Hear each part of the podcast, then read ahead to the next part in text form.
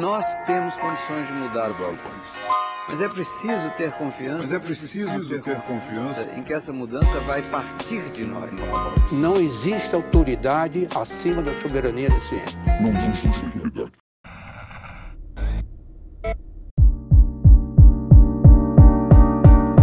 Bem-vindos a mais um episódio do Nós da Nutrição, um podcast sobre nutrição e seu contexto na vida contemporânea.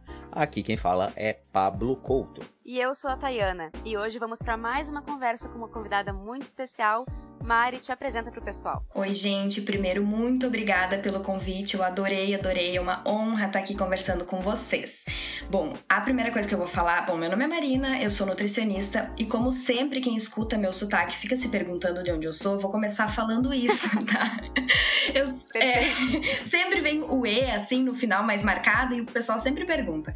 Eu sou natural de Passo Fundo, mas eu moro já em Porto Alegre, eu vim para Porto Alegre para fazer a graduação uh, e eu fiz a minha graduação na URGS, terminei a graduação, fui direto para o mestrado em bioquímica na URGS também, terminei o mestrado, fui para o doutorado em bioquímica da URGS também e agora eu tô fazendo o doutorado, então atuando na clínica também, mas mais na pesquisa, né? A pesquisa é minha atenção principal. Então, muito obrigada, gente, por me convidarem. Adorei.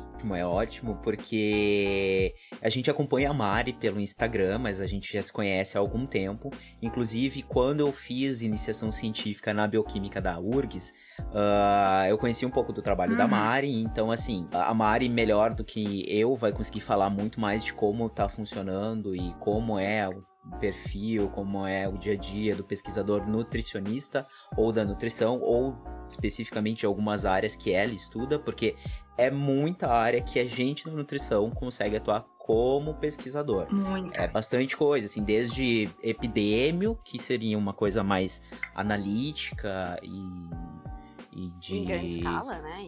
É, e de escala grande, sim até mesmo na parte que a Mari estuda, que eu vou deixar um pouquinho ela falar mais. Uh, então, a, a, nutricionista na pesquisa, é como vocês falaram, tem muito, muito campo. Eu sinto que ali na bioquímica tem bastante nutricionista, mas ainda assim o pessoal se surpreende muito, até meio se choca que, ah, tu faz nutrição, porque é um, um campo muito mais voltado para biomedicina, para farmácia. O Pablo tava por lá, acho que sabe também, né?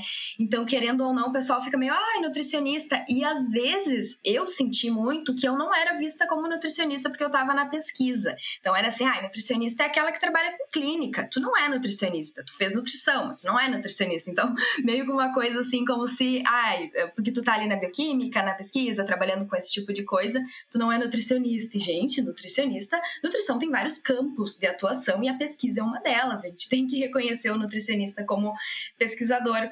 E eu não sei se vocês sentem isso, mas assim, eu sempre vejo que a gente tem aquela uma pirâmide de evidência super linda mostrando, né, que, que tipos de estudos que a gente tem que considerar mais ou menos para saber alguma coisa sobre nutrição. E geralmente a gente conhece o nutricionista como avaliando aqueles lá de cima, mais ensaios clínicos, aquela coisa mais chique. Mas não imagina que o nutricionista pode estar na, na base, né, na, fazendo ciência básica, trabalhando, fazendo um trabalho com animais, né, de pesquisa básica mesmo. Então eu sinto muito isso do, da, da, pesquisadora nutricionista, assim, que acaba não sendo muito vista como, nutri, como nutricionista. Eu não sei se o Pablo sentia isso quando estava lá. Sim, sim, sim, Mari, eu sentia, assim, até porque, uh, que nem tu falou, é, é, tinham outras áreas que elas eram mais majoritárias no campo de atuação da, da pesquisa científica em base, né? Que é o que a gente chama que é pesquisa em laboratório, em célula, em animais, que é, seria a pesquisa mais de base. Uh, e isso vem um pouco também por causa daquele estigma que a gente volta e meia fala aqui nos episódios, né? Da, de como o profissional, como a nutricionista, ela é enxergada nas cadeias de trabalho, nas forças de trabalho. Uhum. Ela no, normalmente é enxergada dentro do escopo da clínica hospitalar ou do consultório particular, e não enquanto uma pesquisadora da área epidemiológica, que também é uma outra área básica, ou dentro do laboratório, uh, mexendo com tubo de ensaio, com pipeta, analisando water maze ou qualquer outra coisa do gênero. Exatamente. E quando eu entrei ali na bioquímica, eu meio que tinha essa. Eu mesma me julgava assim, nossa, eu fiz nutrição e tô na, na pesquisa, né? Eu não devia estar tá atendendo consultório, não devia estar tá atuando assim na clínica. Eu, eu me sentia um pouco assim, como se eu estivesse desperdiçando o que eu estudei na faculdade de nutrição ali na pesquisa, né? Foi com o tempo, assim, depois de, de realmente conseguir entender que nutricionista é um, é um, é uma, uh, é um profissional da saúde que trabalha com diversos aspectos da saúde, não só aquela parte mais assim, ai, de, de dietinha, né, dessas coisas bem clássicas e tradicionais da, da nutrição. Então eu mesma sentia isso, eu sentia que eu não era nutricionista. Com o tempo, agora sim, depois de esses anos na, na pesquisa, eu me sinto tão nutricionista quanto quem só atua na clínica. Mas eu acho super legal, assim, de, de a gente ter esse espaço aqui para falar que se uma nutricionista não atende ali no consultório, não está no hospital, ela atua em outra área que às vezes não é tão conhecida, né, por nutricionista trabalhar, ela é tão nutricionista quanto e ela tem tem mesmo que reivindicar seu espaço nesses lugares, porque uh, super cabe, né? Até a gente demora a enxergar esse papel da nutricionista nesses outros campos, né? Eu lembro pelo menos da nossa turma, eu entrei junto com o Pablo na faculdade. Eu não sei que ano tu entrou, Mari. Eu entrei foi 2013, no início de 2013. Ah, tá. A gente é dois anos antes, então a gente se, a gente se encontrou pouco até na faculdade, né? Uh, nas aulas. É, foi pouquinho. Eu e o Pablo, a gente entrou numa turma que via a nutrição, né, como as pessoas veem a nutrição, uhum. que é a nutrição de jaleco no consultório, fazendo dieta. E, enfim, agora também essa parte mais esportiva, né? E acaba que as demandas das pessoas, quando elas conversam com a gente, ah, tá nutricionista, normalmente bate então na dieta, na ajuda na, na, nos esportes e na, no hospital. São, parece que são as únicas opções. Né? Exato. Né? É aquela clássica imagem da nutricionista do, do jaleco, a maçã e a fita métrica, né? Que é aquela coisa tão clichêzona da, da nutrição. E que às vezes até é acompanhada de um estetoscópio, que não faz nenhum sentido. Ah, é verdade, cara. É muito Eu bom. Eu não consigo imaginar por que uma nutricionista tem que fazer a ausculta no paciente. Assim. Como se a gente soubesse também né? fazer é, isso. Exatamente. A gente nem... Pessoas que estão nos ouvindo, nós não temos, exceto que tu vá para uma área de estudo estudo sobre isso, nós não temos uh, prática clínica que nos ensina a fazer a ausculta. Só se tu for muito curioso, quiser aprender, etc, Exatamente. etc. E eu lembro, eu lembro que, assim, eu, eu comecei a olhar para a pesquisa científica uh, de uma maneira mais diferenciada que não essa que a gente está comentando agora, quando eu tive aula com a professora Martini. Uhum.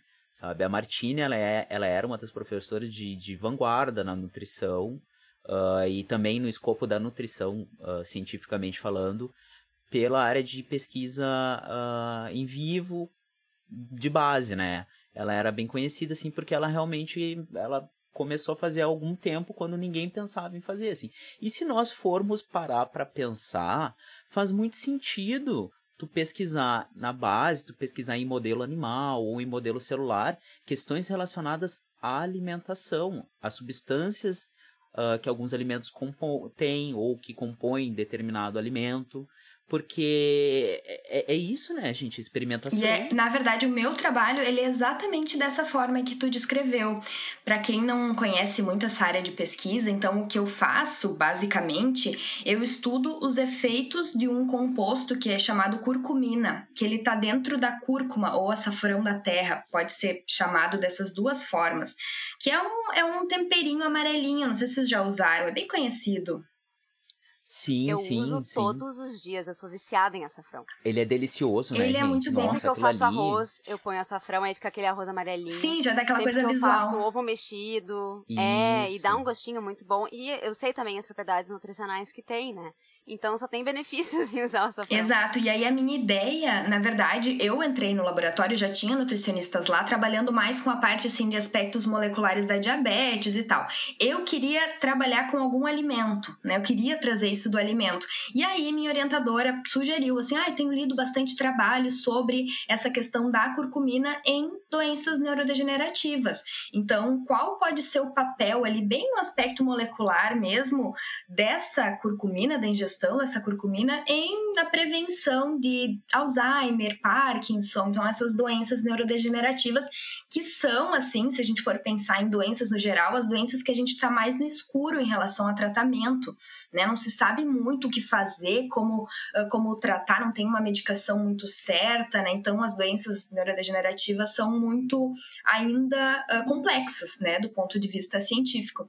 E aí, ela me deu essa sugestão e eu adorei, eu fui ler. E é claro que, assim, todo mundo acaba me perguntando, ai, quanto eu teria que ingerir, né, da curcumina para saber, para ter um efeito positivo e a ideia da pesquisa básica é mais, na verdade, eu entender qual via que ela age, se ela atua em qual tipo de células. A gente vai mais a parte ali de experimentação animal para ter bastante base para um dia alguém testar, assim, já tem alguns, né, mas para alguém testar essa, essa questão em humanos, fazer ensaios clínicos, que aí sim a gente vai conseguir traduzir um pouquinho melhor. Então ainda está muito no início, mas é assim que se começa, né, com uma ideia, entendendo o que, que ainda precisa ser meio que visto e apostando no, no, alimento também como, como forma importante de prevenção dessas doenças que às vezes a gente nem linka muito com, com alimentação e nutrição, né? Doenças do cérebro, a gente pensa aí, isso aí não tem nada a ver, pensa mais na diabetes, pensa na hipertensão, mas não pensa tanto, né, na, na parte de, de cérebro mesmo.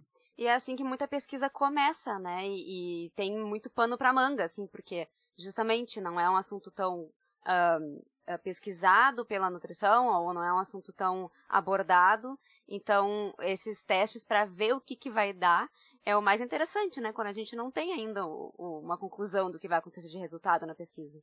É, e, e tem, tem uma questão, assim, que eu recordo bastante quando a gente tá, quando eu trabalhei no laboratório, assim, uh, que a gente não sabia nem se de fato aquilo tinha um impacto. Uhum. Se acessava, por exemplo, ah, isso aqui passa a barreira hematoencefálica. Isso aí. Ele chega, essa substância chega no dendrito, chega na, no neurônio, ela age com as células da glia, sabe? São todas células neuronais, uh, ou é uma parte específica, age no composto ou não. Isso aqui é só periférico, só age no sistema, só age no, nos hormônios. Então, assim, essa é a grande interrogação ela começa a ser respondida no laboratório, sabe? Exato. Ela começa a ser respondida na pesquisa, isso que é muito interessante. E quando a gente fala em alimentação, nossa, mano, olha quanta coisa a gente come por dia. Uhum. e o mais Todos engra... os dias, o dia inteiro. O mais é, engraçado verdade. é que quando eu comecei a estudar isso, foi uma época que, assim, coincidentemente, acabou que deu um boom dos suplementos de fitoterápicos, mas mais, assim, a curcumina em si, alguns, alguns compostos mesmos, assim, né? Não uh, o, as ervas ou alguma coisa do tipo, ou o uso dos temperos. Falo mesmo do suplemento do composto isolado, né? Acabou, começou a a, a, a, ganhar bastante fama, bastante mídia. E aí a curcumina, eu lembro que começou a aparecer e eu comecei a, a olhar, assim, quais eram as indicações e algumas diziam, assim, ai, ah, previne a demência, previne a não sei o que. E eu pensando, gente, mas eu estudo o tempo inteiro e acho que a gente não, não tem base para dizer isso, para já sair suplementando, sabe? E aí foi, acho que, uma das primeiras vezes que eu percebi o quanto a desinformação em nutrição é gigante. Eu não sei se vocês já perceberam isso isso em relação a essa questão de suplementos, assim, como a gente percebe que o povo está desinformado? Com tudo, na verdade, né? Mas isso eu acho que está muito forte, como tu falou, a moda cresceu muito e a pesquisa não necessariamente andou junto com a moda, né? Então, as pessoas foram suplementando, as pessoas foram fazendo, os sites foram indicando, as indústrias foram chegando e as pesquisas ainda estavam sendo feitas. Então, Uh, acho que as maiores dúvidas que eu recebi nos últimos tempos é em relação ao suplemento, com certeza. E eu nem trabalho com isso. Exato. e assim, ó, uma coisa que, que nem como o Pablo estava falando agora, né? Tem ali uma dose, assim, no, no, suplemento, mas a gente, a gente não tem certeza ainda qual dose precisa ser ingerida. para quê? Porque o corpo ele já metaboliza aquilo lá e boa parte pode ser perdido, né? Pode ir embora, sair no, no xixi mesmo. E aí, depois daquilo, que uma, um pedacinho do composto que vai agir de forma tem que chegar lá no lugar lugar que ele quer agir, e se é no cérebro, ele ainda tem que passar essa barreira que tem entre o corpo e o cérebro. Então, olha quanto, qual o caminho gigantesco que esse composto tem que fazer até chegar lá no lugar de, de ação.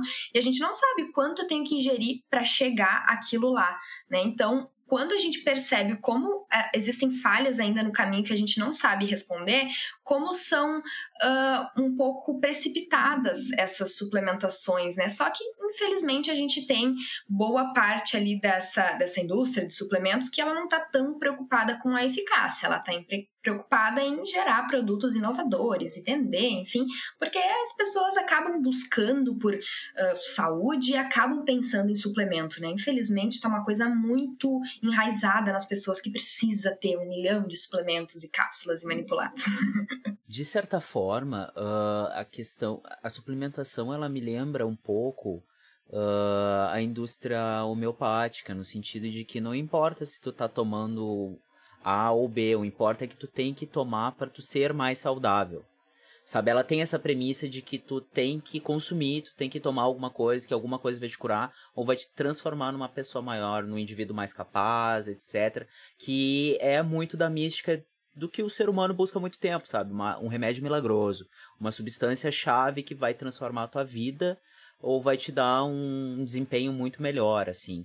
Eu não sei se vocês têm essa perspectiva também, se vocês olham dessa forma, mas eu enxergo sempre quando tem alguma coisa assim relacionada a uma substância chave ou um composto às vezes místico, né? Quando a gente fala um pouco mais de homeopatia, eu vejo que tem muito assim dessa perspectiva, assim, que fica dessa forma, sabe?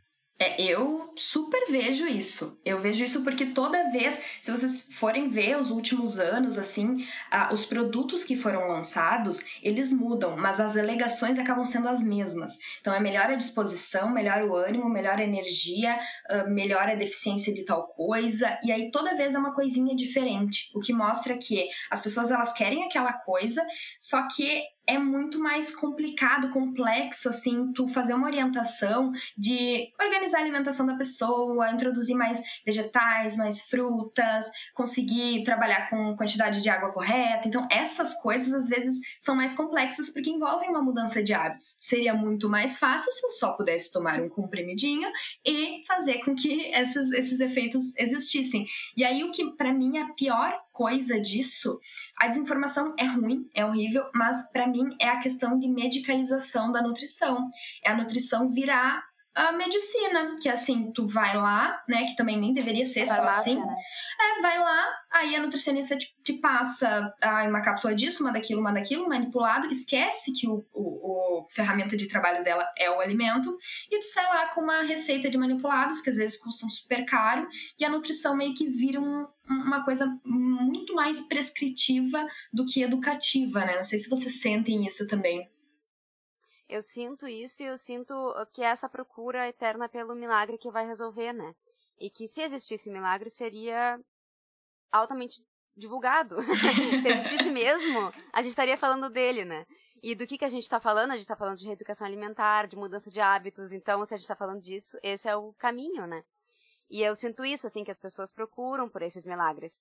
Eu, eu não sei se. Olha só, eu pensei numa coisa que talvez não faça o menor sentido agora, assim. Mas na década de 90 saiu um filme de um livro homônimo que é do uh, Dan Brown, que falava sobre o cálice sagrado, Código o Santo Grau, não é? Código da Vinci, uhum, isso. Uhum. Uh, uh, em uma mera analogia, o, o livro, ele fala que o Santo Grau, ele não é um, um ícone, ele não é um objeto ele é uma pessoa, sabe? Ah, sim. Ele, uhum. ele é um indivíduo, e assim, a gente busca esse tal objeto, a substância, que seria o turnover, que seria o, a chave para mudar a vida das pessoas, em várias outras coisas. A gente já teve uh, cogumelo do sol, a gente já teve goldberry, a gente já teve, sei lá, chá de carqueja, qualquer coisa do gênero, sabe?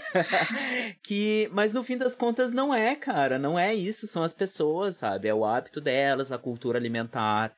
E é isso que vai mudar. A minha avó sempre comenta comigo quando eu falo sobre isso, de que uma vez, há muito tempo atrás, é, ela estava vendo o Jornal Nacional, eu acho, e aí falaram sobre a dieta que faz emagrecer, porque é sempre esse uhum. o, a, a, procura, né? Emagrecer, essa preocupação. Emagrecer. E aí falava que o quiabo era muito bom para emagrecer. E aí foi, sei lá, é, Jornal Nacional passa num domingo? Não. Não fantástico. é Jornal Nacional. Fantástico. Não tá é falando, fantástico. Eu acho que tu tá falando. Fantástico? Não, não é, é aquele, aquele da sexta-feira. É o Aquele Globo que Repórter. Globo Repórter. Esse aí que Globo sempre Repórter. tem coisas de alguma erva especial. alimentação. Isso, é isso É. aí. Ou de comida, ou de dieta, ou, ou uma civilização perdida, os Quando é que passa, animais. então, o Globo Repórter? Globo É na Repórter. sexta-feira à noite. Isso. Beleza. No sábado de tarde ela foi no, no supermercado comprar coisas e não tinha mais quiabo. Quiabo tinha. Impressionante. esgotado. É impressionante. E, e é isso, né? Se fosse o quiabo, ele já estaria sendo divulgado. O quiabo não é uma, uma descoberta nova. Então é muito Exato. engraçado, né? E assim, pra mim, eu tenho uma situação que foi talvez a situação mais marcante que eu já tive na faculdade inteira em relação à desinformação. Eu fazia, antes de eu ir pra bioquímica, eu trabalhava num também em iniciação científica, mas era uma pesquisa que era diferente, né? Que a gente ia na casa das, dos participantes e fazia, aplicava questionários, enfim.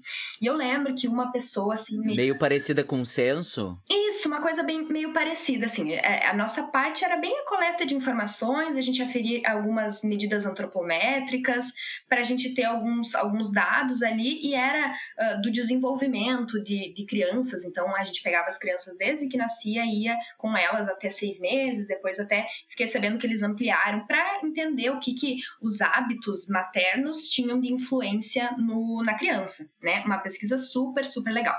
E eu lembro que numas, nessas conversas a gente sempre ah, aprendia muito com as pessoas, escutava muito dos hábitos alimentares. Eu lembro que uma vez me espantou muito porque uma, uma pessoa me passou que não estava mais consumindo pão francês, né, o cacetinho, e eu perguntei por quê, né, se tinha sido uma escolha, se não gostava, e daí ela me disse, ah, é porque eu li que o glúten faz mal. Eu perguntei, tá, mas ah, tem alguma sensibilidade, alguma coisa assim, e a gente não podia também, ah, não era consulta, então a gente não podia ficar se metendo muito, era mais pra gente escutar. Mas eu quis investigar um pouquinho o motivo daquilo, né? E aí ela me disse que era porque ela tinha escutado aquilo, que o glúten fazia mal, que o glúten engordava, e aí por isso ela tinha substituído por aqueles salgadinhos que é, é- o nome é, acho que é pastelina que chama, aqueles salgadinhos assim. Sim. Isso. E Que aí é, é farinha de nossa, trigo, aquilo ali. Faz muito tempo que eu não como uma pastelina. Meu Deus, me deu uma nostalgia agora. gatilho. Preciso de uma pastelina. Nossa, gatilho total. Preciso comer uma pastelina. E eu lembro que aquela vez eu fiquei assim bem, bem chocada, porque eu pensei, meu Deus, se a gente for comparar assim, é dificilmente é uma coisa legal a gente comparar um alimento isolado ao outro, né? Porque o contexto é sempre superior a tudo. Mas se tu for comparar isoladamente os dois alimentos, o pão francês é muito superior, né? A pastelina é um Claro, alimento, certeza. claro. né? Super. Toda a vida. um alimento super processado, rico em sódio, né? Então, que pra te ter no dia a dia é muito mais interessante que tu tenha o pão francês, né? E eu lembro que naquele momento me doeu um pouco assim essa questão do acesso à informação, que a gente a, a informação para grande parte do público ela vai pela metade e aí acaba impactando na vida de uma pessoa. E essas pessoas que a gente entrevistava tinha de várias rendas, rendas diferentes. E essa família era uma, uma família com uma renda muito baixa. Então, eu acredito que a- o impacto dessas pessoas terem parado de consumir o pão francês foi até financeiro, porque pão francês ele é barato,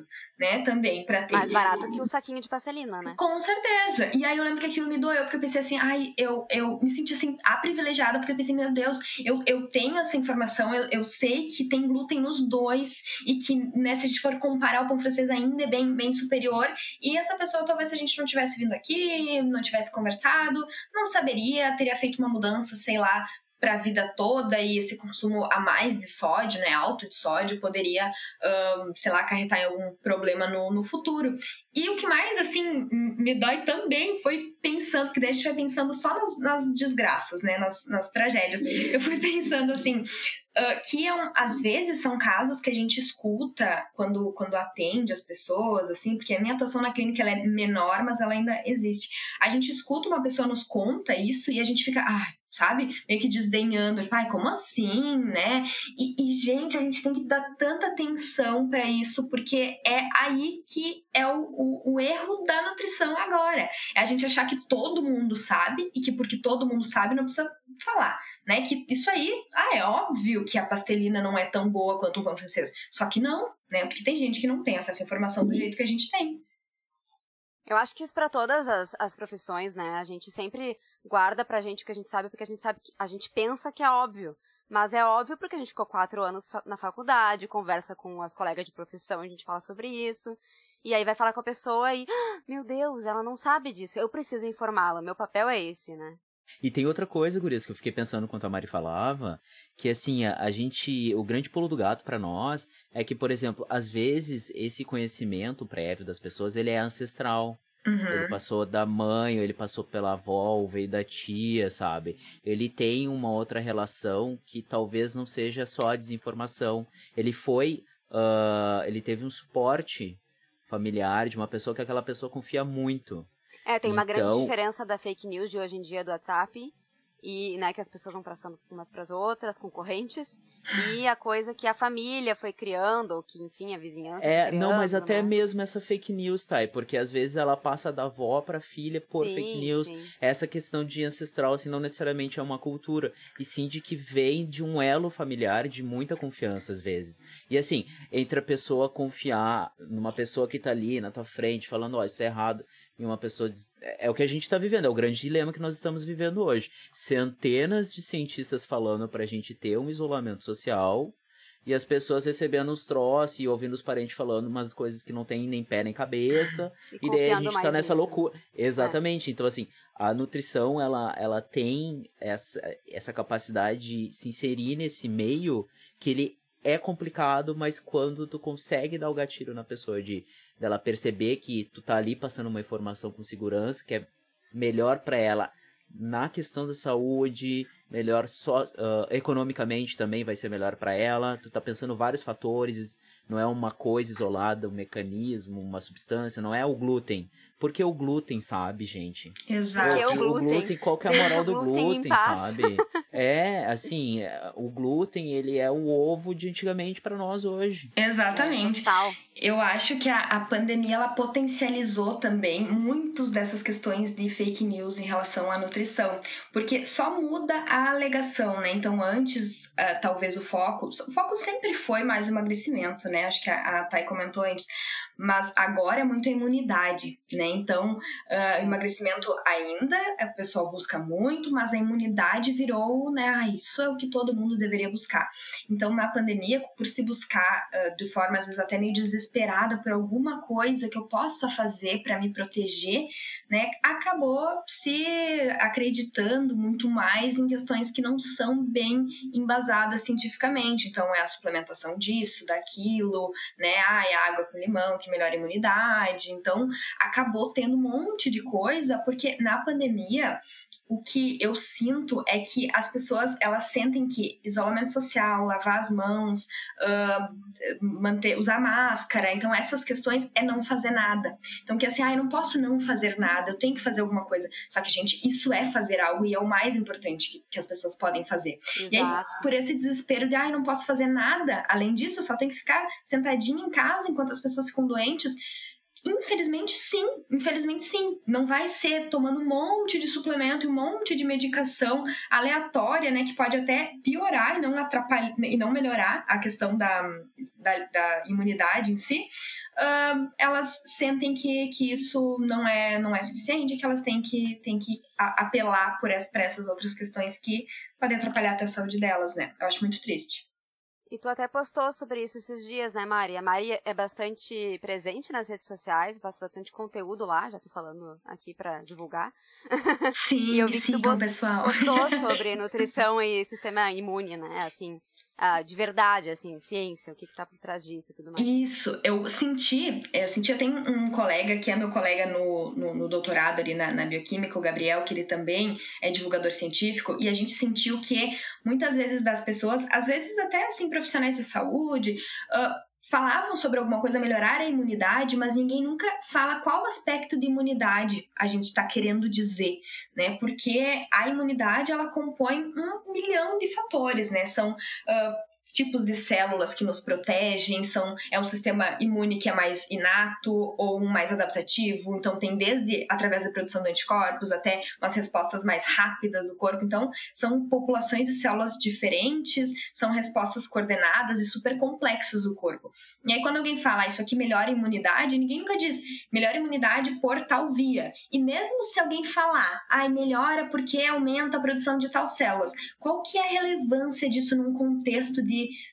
tanta coisa que envolve a questão de imunidade. Então, acho que o que a gente sentiu foi a necessidade de falar, gente, assim como a gente fala um milhão de vezes que no emagrecimento, na hipertrofia, qualquer coisa que seja um alimento ou uma coisa, uma via isolada não vai ser o que vai fazer a grande diferença, na imunidade não seria diferente. Não é uma via, é todo um contexto né, de, de hábitos que, que vão ajudar né, a gente não a trabalhar a nossa imunidade. Na verdade, é mais não atrapalhar do que dar um up, né? Aquela coisa, ai, dá um, um up na imunidade. Isso não existe, gente. É, eu tava pensando aqui, há um tempo atrás, eu falei de um seriado, que é aquele do João de Deus, que tem na Globoplay, Uhum. sabe? Seriado bem famoso, assim. O que, Chocante. que ele... É, chocante. Nossa, aquele seriado é impactante. Ah, ele fala bastante sobre a vulnerabilidade, né? Espiritual, emocional das pessoas. E ouvindo vocês falar agora, eu fiquei pensando, assim... Cara, como isso é injusto, como isso é, às vezes, até criminoso, sabe? Tu pega pessoas em situação de vulnerabilidade econômica e emocional, porque elas têm que sair para trabalhar, elas têm que tocar o dia a dia. Qual, qual, que é o, que- qual que é o artifício que ela vai utilizar e ela vê uma mensagem pulando, gritando na frente dela de que tua imunidade vai ficar mais forte, sabe? Que tu vai se tornar mais capaz de trabalhar, assim. Eu acho extremamente ah, criminoso esse tipo de coisa, sabe? E, e tá aí, isso vem se repetindo, né? No fim das contas, e- cola muito bem porque pega as pessoas ali nesse gatilho, assim, de que ela tá um pouquinho vulnerável e ela vai comprar aquilo porque ela acredita que aquilo vai fazer diferença pra ela, né? É, eu acho que uma coisa que, que ajuda muito nisso, assim, pelo menos estava pensando sobre isso aqui agora, que são ah, os influenciadores digitais, né? Uhum. Eles são ótimos, eles influenciam realmente. Eu sigo várias pessoas, a gente fica sabendo de muita coisa, é muito bom. Mas a gente sempre tem que lembrar que eles fazem muitas publis, que são os né, anunciantes que através deles divulgam o seu trabalho. Uhum. E eu vejo muita, até das pessoas que eu sigo mesmo, e a gente até fica questionando quem é que a gente segue por causa disso, que fazem muita publi de, de produtos que são, que enganam, basicamente, que se vendem como milagrosos e não são, né? E aí, às vezes, eu, eu, eu vejo, né, um influenciador colocando isso e critico realmente, porque o trabalho dele é fazer isso, mas eu fico pensando que, às vezes, nem ele sabe que aquilo ali é um produto enganatório, entendeu? Às vezes ele realmente usou, achou que foi bom e divulgou para as pessoas com, com, com, com, com o objetivo de trazer um benefício para quem está seguindo. Mas que eles são uma, ah, uma grande influência, justamente, ah, nesse comportamento das pessoas, eles são. E isso a gente tem que ficar de olho, né? Por isso que também é importante as pessoas seguirem nutricionistas que elas confiam, para ter informação dos dois lados, né? E tem Perfeito. outra coisa, Thay, tem outra coisa. Ah, eu tava vendo, saiu uma pesquisa falando que até mesmo essas pessoas que são influenciadores, elas são influenciadas de alguma forma, tá? Sim. Porque assim, ó, não. Gente, é um ser humano normal, Uhum. sabe? Não deixa de ser uma pessoa que acorda de manhã, se alimenta, tem suas necessidades fisiológicas, consome, mu- consome conteúdo multimídia, etc, etc. Então ela vai ter uma grande parte das noções de opinião e de do que, que ela vai fazer, o que ela acha correto ou não, por, pelo que ela consome, assim. E daí um pesquisador, ele pegou três sujeitos super influentes e ficou bombardeando eles com várias informações, assim, ah, enquanto conversava sobre um experimento fictício que ele estava fazendo e largou esses caras numa sala e pediu, ah, vocês têm que tirar selfie, vocês têm que fazer isso, têm que produzir conteúdo, assim, assado. Depois de um determinado tempo, ele reuniu eles e o conteúdo que esses sujeitos produziram, eles eram um- basicamente o mesmo, assim, porque eles foram influenciados previamente por estímulos desse cara. Impressionante. Ou seja, é, ou seja, é uma questão comportamental, assim, a Que é galera da tal- psicologia. Que é o tal do briefing que eles recebem, né? O influenciador recebe um briefing do, do, anuncia, do anunciante que quer fazer essa parceria, o produto é esse, tu vai falar sobre isso, esses são os benefícios, isso tem que entrar, tu vai fazer um vídeo, todos eles recebem o mesmo briefing, então todos eles fazem as mesmas publicidades com as mesmas informações falando do produto, né? Isso aí, sendo que na nutrição a gente tem que pensar que a individualidade é tudo, né? Então, como que um produto funciona para uma pessoa do mesmo jeito que ele funciona para outra pessoa, né? Esse é o primeiro desconfiômetro que a gente tem que ver quando tem um produto, alguma coisa sendo divulgada meio que em massa para todo mundo e com as mesmas alegações, né? É, como assim, né? Se nem a alimentação de uma pessoa é igual a outra, né? E, e mesmo se fosse igual, não, não daria os mesmos resultados, digamos assim, né? Uh, como que um suplemento vai, vai ter, né? E de novo, como que uma coisa isolada vai mudar todo um contexto, né? Da, em relação à alimentação. E uma coisa assim que me, é, que me deixa um pouco preocupada, mas que eu acho que com o tempo a gente vai entender um pouquinho mais, é que hoje em dia influenciador, né, influenciador de, de, redes sociais, é uma virou uma profissão, né, é uma, uma profissão. E assim como essa profissão ou todas as outras, todas as profissões vêm com uma responsabilidade. E eu acredito que a responsabilidade do influenciador, ela é muito ter o mínimo do. do não, não precisa ter o conhecimento técnico da coisa, mas de entender um pouquinho dos efeitos. Uh, por exemplo, se está falando sobre um suplemento, saber realmente as indicações, os, os, as indicações, as contraindicações, né, efeitos colaterais. Então, ter uma ideia, assim, se é uma coisa mais inerte, assim, né, que realmente ah, pode fazer bem, tem pouco efeito colateral, enfim, né, uma coisa que outra, ou se é uma coisa que, olha, não tem muita base científica, a única pessoa que realmente recomenda é a própria marca do produto, então acho que que entra na responsabilidade da profissão influenciador, né?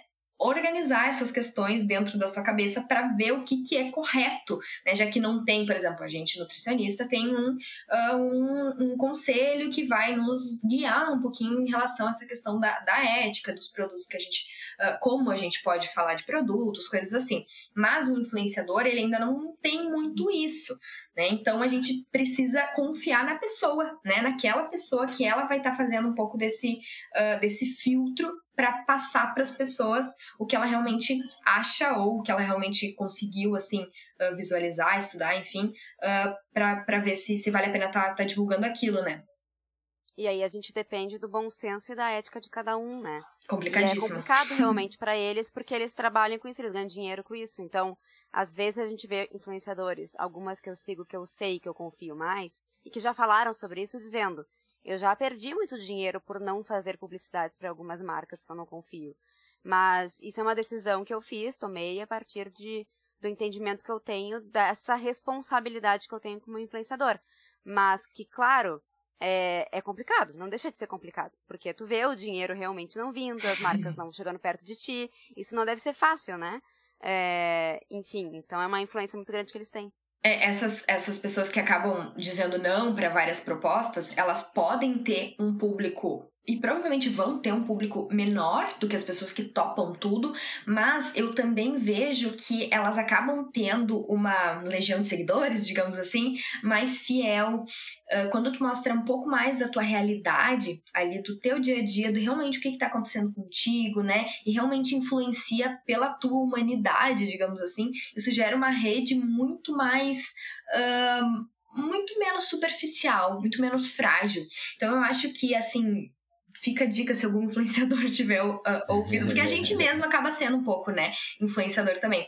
Mas se alguém tem profissão influenciador, uh, que pensem nisso, né, que tu vai estar tá deixando de pegar alguns trabalhos, mas que por tu estar tá, assim entendendo quando é importante e é, pensar no que, que tu está passando para aquelas pessoas, que essas pessoas vão confiar mais em ti e que essa relação de vocês, na minha opinião, vai ser muito melhor, porque ela vai ser muito mais de, confiança e de troca. Eu prefiro mil vezes seguir uma pessoa que mostra ali os perrengues que ela tem na alimentação, uh, como que o que está sendo as dificuldades dela, o que, que tem sido pontos positivos, entender porque nutrição ela é isso, né? Não é uma ciência exata, é uma ciência biológica que envolve ser humano e comportamento, enfim, várias outras coisas. Então, prefiro ver isso do que ver ah, uma pessoa que tem é meio robozinho em relação à nutrição, né?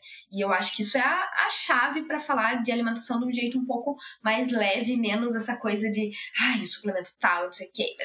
É, até menos Tem uma coisa bem importante. Tem uma coisa bem importante no que tu falou que foi. Uh, existem influenciadores digitais como profissão. Mas todos nós que estamos nas redes sociais fazendo conteúdo estamos influenciando outras pessoas. Pode ser a nossa família que nos segue uhum. e pode ser os outros seguidores que vieram a partir do da própria rede social, né? Uh, por exemplo, a Mari estava olhando aqui o perfil dela. Ela tem 4 mil pessoas que seguem ela, ela está influenciando essas 4 mil pessoas. Exato. Né, de, De, alguma, alguma forma, ou outra ela Então, tá, exatamente. Exato. Então as pessoas, ah, confio na Mari, a Mari falou sobre isso, vão seguir a influência da Mari. Mesmo ela não sendo uma influenciadora digital por profissão. Então nós estamos influenciando outras pessoas, sim. A gente também tem responsabilidade sobre quem nos segue, sobre a nossa família, nossos amigos, com as coisas que a gente fala, né?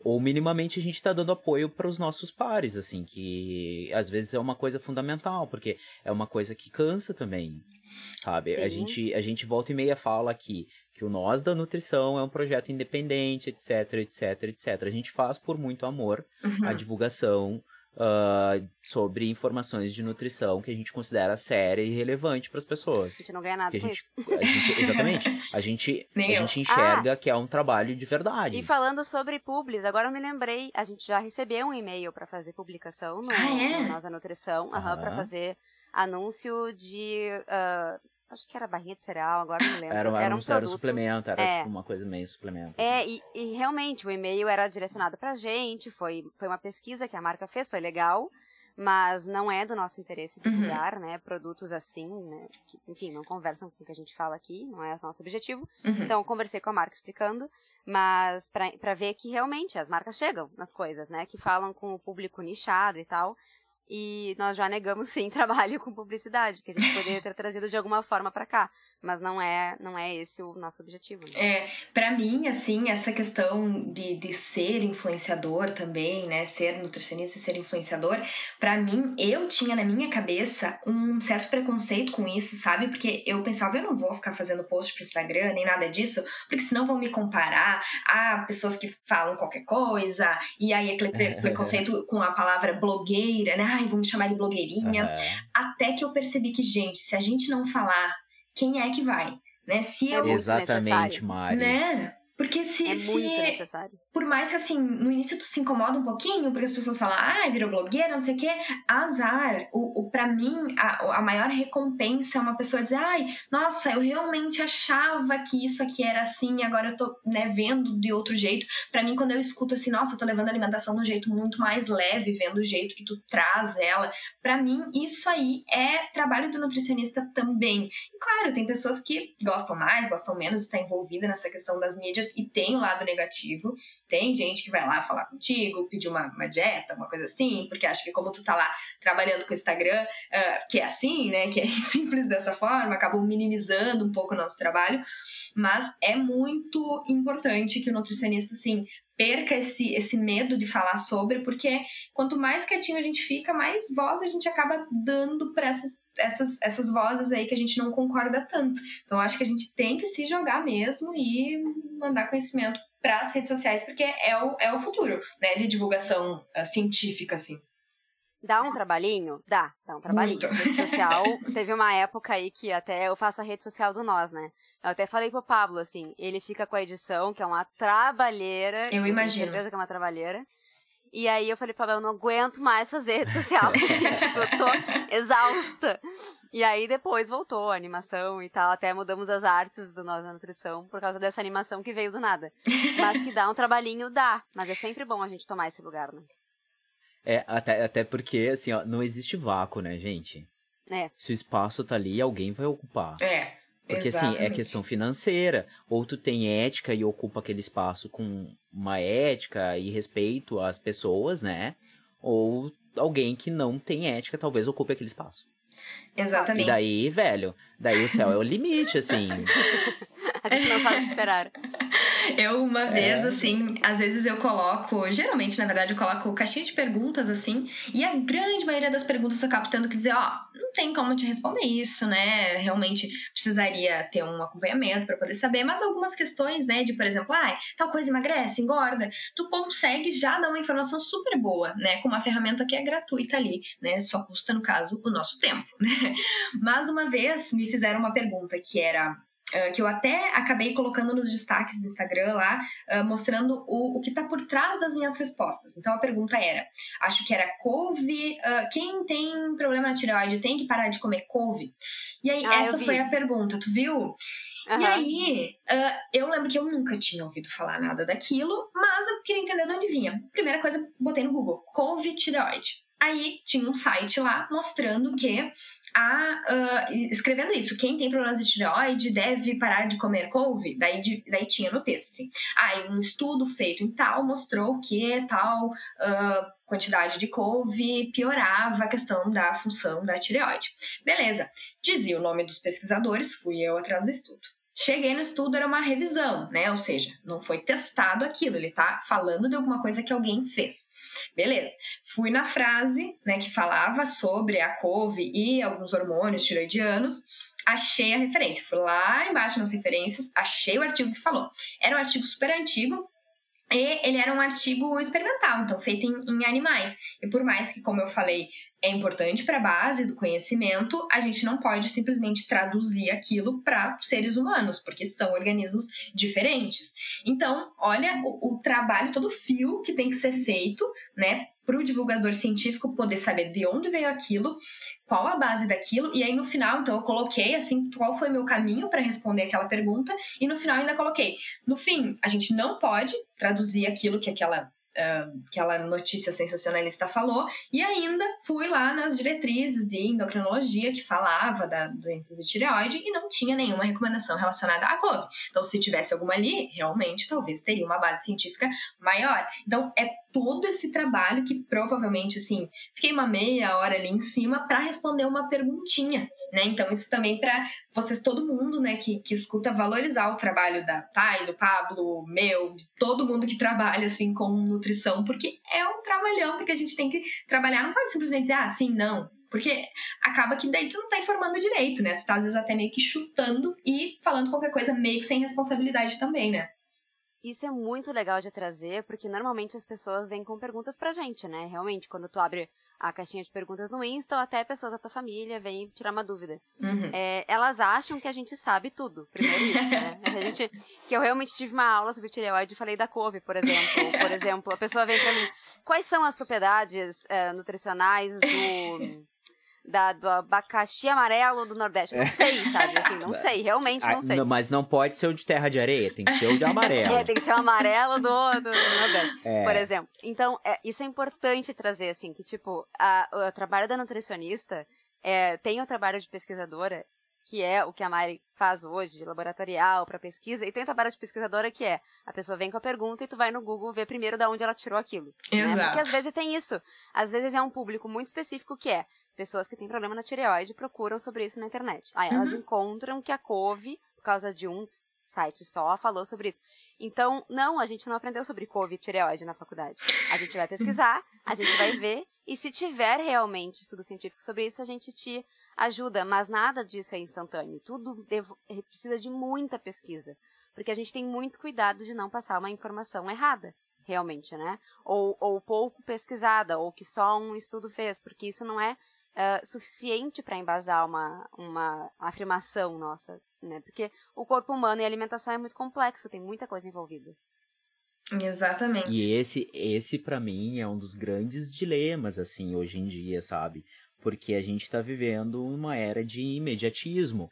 Então, na medida do possível, como é que as pessoas não vão ter um feedback imediato? Como é que tu, que estudou 4, 5, 6 anos, tem gente que fez mestrado, que ficou quase 10 anos dentro de uma universidade, não vai conseguir dar um feedback instantâneo para uma pessoa que nem uma outra blogueirinha, falando em blogueirinha, que nem outro influenciador, sabe? Como é que tu não vai conseguir uh, garantir que ela vai ter uma melhora? Então, assim, a gente, a partir desse paradigma que a gente está vivendo, que é essa necessidade imediata da informação pronta, mastigada e da substância, uh, a gente se vê munido de certa cautela que as pessoas não querem. Daí elas vão normalmente desacreditando o cara e buscando outros benefícios e vão continuar vivendo, sabe? E não é como se, ah, vai ter um treco. Às vezes pode ter, porque assim, a gente tem situações de pessoas que tomam substâncias que deveriam ser controladas ou que por alguma situação fisiológica ela teve uma reação e acabou parando no hospital, etc, etc, sabe? Não é improvável de acontecer, porque, É. enfim, são substâncias. Exato. A gente tem que aprender também que tudo, aprender e ensinar, né, que tudo que a gente coloca pra dentro do nosso corpo tem algum efeito, querendo ou não, e tudo é relevante, por exemplo, de se passar numa consulta com nutricionista, uma consulta com médico. O que eu já escutei muito, assim, de, de acontecer é de alguma pessoa, assim, por aquela coisa que a gente tava falando lá no início, né, de, de passar de mãe pra filha, alguma ah, ideia sobre alguma propriedade de algum chá, alguma coisa assim, né, a pessoa toma um monte daquele chá e no fim aquele chá pode ter alguma interação ali com a medicação que a pessoa tá tomando. E aí omite isso, né? Oculta, porque ah, é um chazinho, né? O que, que isso vai fazer? E aí deixa de contar isso às vezes pro médico ou para algum profissional ali da, da rede de, de saúde e que faz com que piore ou atrapalhe a questão do, do tratamento. Então, acho super importante de, de, de, de, de tu ter citado isso e da gente reforçar. E outra coisa que eu ia comentar, que a gente estava falando, assim, sobre os bastidores, né, dessa questão das redes sociais, uma coisa que eu sempre tento deixar muito claro é que o meu conhecimento, por mais que ele tenha sido embasado pela faculdade, existem muitas partes do meu conhecimento que são completamente passáveis, digamos assim, né, que eu posso ensinar como que eu busco aquilo para que as pessoas tenham autonomia em relação à sua alimentação. Então, às vezes me perguntam assim, ai, o que, que tu acha de tal produto industrializado? Aí eu digo, bom, vamos lá, o rótulo se lê assim, tem um aplicativo que é o Desrotulando, que vocês devem conhecer, que é maravilhoso, Muito que bom. pode ajudar também. Então, mostrar para a pessoa como que eu cheguei até lá, para ela ver que aquele meu conhecimento que eu disse não é mágico, né? Nossa, ela sabe tudo. Não, ela foi lá no aplicativo, olhou a lista, sabe mais ou menos como ler, se não sabe, o aplicativo te ajuda. E é isso aí, qualquer pessoa pode fazer isso, faça, sabe? Essa é a parte que eu mais gosto da nutrição, assim, quando me procuram. Eu não trabalho com clínica, mas é claro que as pessoas da minha família e amigos procuram por dicas, Uhum. enfim, coisas. E é Diquinhas. claro que eu dou diquinhas, diquinhas básicas. Uma dietinha básica, eu não faço, mas pedem. Ahn, e aí eu sempre ah, gosto de trazer isso, assim, como é que tu vai fazer isso sem precisar me buscar? Não porque, aí. tipo, ah, não quero mais falar contigo, não é, não é isso, mas quero te deixar livre pra fazer isso, né, que tem autonomia e conhecimento pra isso. O app, esse que tu comentou, eu não sei se a gente já falou sobre ele aqui. Não, Pode, ainda né? não, tá? Não. Mas Ótimo. é legal falar, né? É, ele realmente é muito bom. Claro, ele tem uma versão que é paga, mas o gratuito se resolve super bem. Para o que Super bem. precisa, assim. É.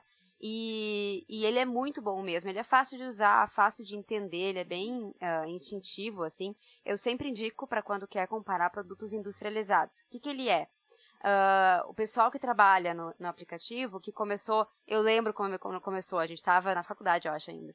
E era, sei sei lá, duas nutricionistas que faziam. Agora deve ser uma, uma baita de uma equipe. Uhum. Ah, as pessoas, as pessoas que usam o app, mandam uma foto de um produto industrializado para a equipe e a equipe analisa com alguns requisitos, com alguns ah, itens assim que eles sempre olham para avaliar aquele produto e dar uma nota de 0 a 100. Então, ah, quando tu vai lá e ah, qual o melhor pão do mercado? Tu bota pão na, no aplicativo, vai aparecer um monte de pão, às vezes pão que não vende na tua, no teu estado ou na tua cidade, muito comum, mas vai procurando ali e aí tu pode ir vendo as notinhas de cada um. E aí, claro, é importante saber por que, que eles deram aquela nota, por que, que esse pão é melhor que esse outro pão aqui.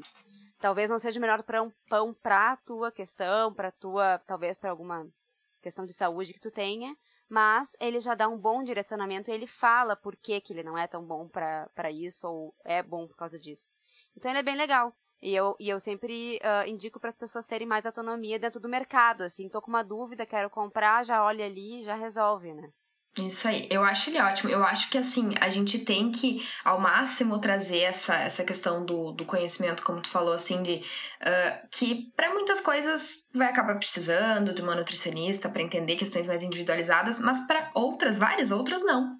Né? Para várias outras, tu vai conseguir ter o conhecimento, alguém te passa o conhecimento e tu vai, né, com a tua própria autonomia ali descobrindo as coisas. Eu acho que o desrotulando nisso é sensacional. Claro que algumas coisas é ainda é importante, mesmo eu dou a dica e ah, tem algumas pessoas que dão risada porque eu não consigo dar só uma dica, só uma frase, assim, eu tenho que fazer toda uma explicação.